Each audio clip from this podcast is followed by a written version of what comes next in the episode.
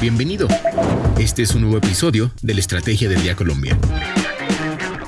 Traído para ti por bloomberlinia.com y dirigido por Andrés Garibello.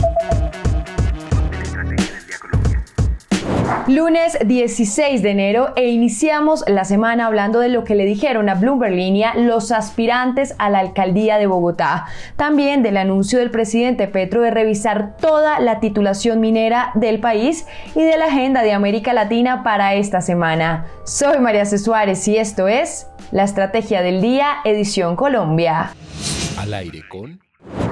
Hoy estamos al aire con dos de los aspirantes que confirmaron su intención de lanzarse a la alcaldía de Bogotá. Elecciones que aunque se llevarán a cabo en octubre de este año, ya calientan motores. Por un lado está el economista y exdirector del DANE, Juan Daniel Oviedo, quien le dijo a Bloomberg Línea que a partir del primero de febrero arrancará con la recolección de firmas y que en este proceso con su equipo lo que buscan es escuchar a la ciudadanía para poder matizar la estructuración de propuestas alrededor de lo que definen como un triángulo, que son unas dificultades muy visibles en Bogotá, movilidad, seguridad y la situación de pobreza. Además, manifestó que lo que buscan no es que las personas salgan a votar por el dolor. Y en cuanto a su ideología, dijo que aunque se considera de centro más orientado hacia la derecha, sus propuestas no tendrán vertiente política. Escuchemos cuál será la idea general de su campaña yo creo que puedo también dar una oferta de valor a la sociedad generando una estrategia de gobierno basado en evidencia. ¿sí?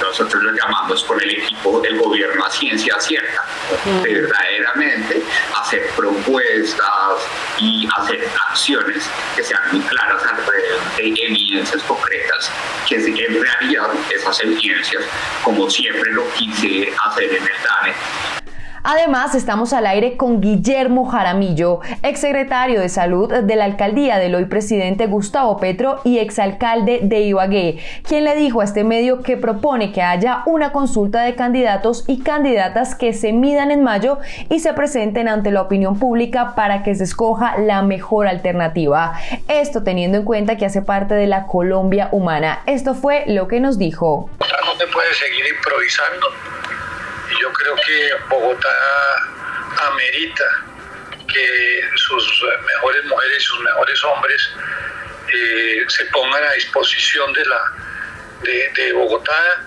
para lograr una, administración muy seria y que redunde en beneficio de todas y todos nosotros.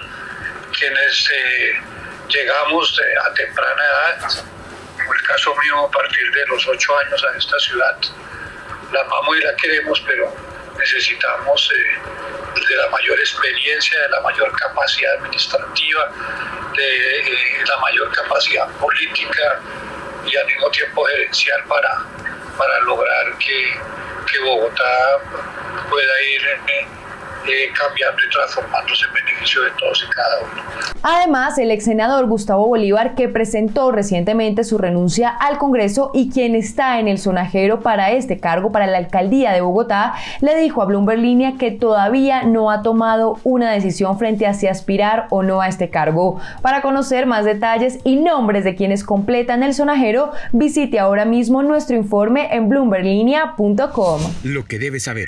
Y ahora, tres datos que debes saber para arrancar la semana. El primero, el presidente Gustavo Petro manifestó que el gobierno nacional revisará toda la titulación minera hasta ahora entregada, lo que indicó él por doquier, por allá y por acá, ello con el objetivo de tratar de hacerla coherente con una serie de principios básicos del territorio, entre ellos el cuidado del agua. Lo anterior además en cumplimiento de una decisión judicial y de su promesa de campaña y es que en el Teatro Santa María de la población donde se desarrolló el encuentro regional del suroeste antioqueño, el jefe de Estado indicó que no se puede poner en peligro el agua del territorio. El segundo, la más reciente encuesta de expectativas del Banco de la República muestra que el mercado financiero colombiano está esperando que el primer trimestre del 2023 reporte un crecimiento del 2,30%, por encima de lo esperado para todo el año por analistas y multilaterales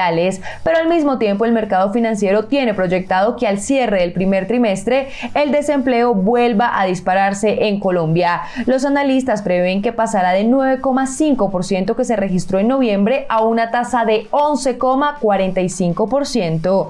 Y el tercero, aunque durante la pandemia y luego de la reactivación económica el modelo del trabajo remoto cobró fuerza en las promesas del país, en noviembre pasado un 94,9% de los ciudadanos consultados por el DANE en Colombia manifestó que no había trabajado remotamente desde su casa durante la última semana, marcando una caída continua desde principios del 2022 en línea con América Latina.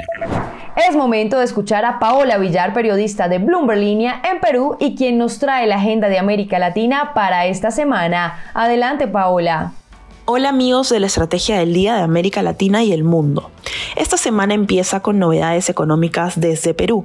El Instituto Nacional de Estadística e Informática, mejor conocido como INEI, e presentará hoy la cifra de crecimiento de la actividad económica al mes del noviembre del 2022, cifra que de acuerdo a Adriana Dupita y Felipe Hernández de Bloomberg Economics mostraría una reducción en comparación al mes de octubre, a medida que disminuye el impulso justamente que se dio post-COVID-19 y se desacelera el crecimiento de la demanda interna. Bloomberg Economics que la actividad de la economía peruana posiblemente aumentó un 1,7% interanual el penúltimo mes del 2022.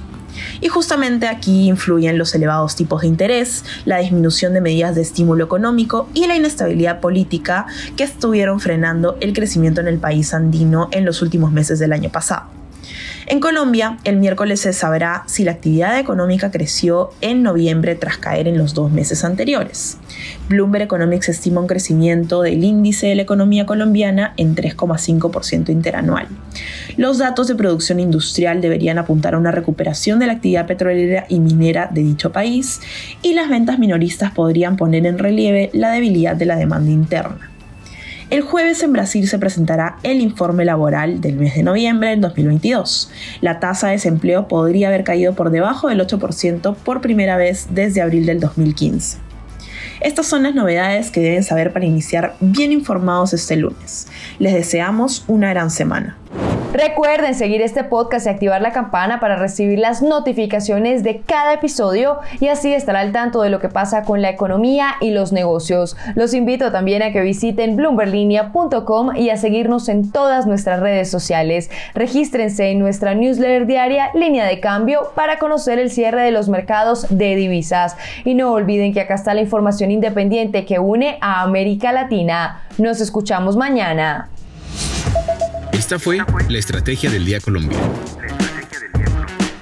Dirigido por Andrés Garibello, producido por Arturo Luna y Daniel Hernández. Que tengas buen día.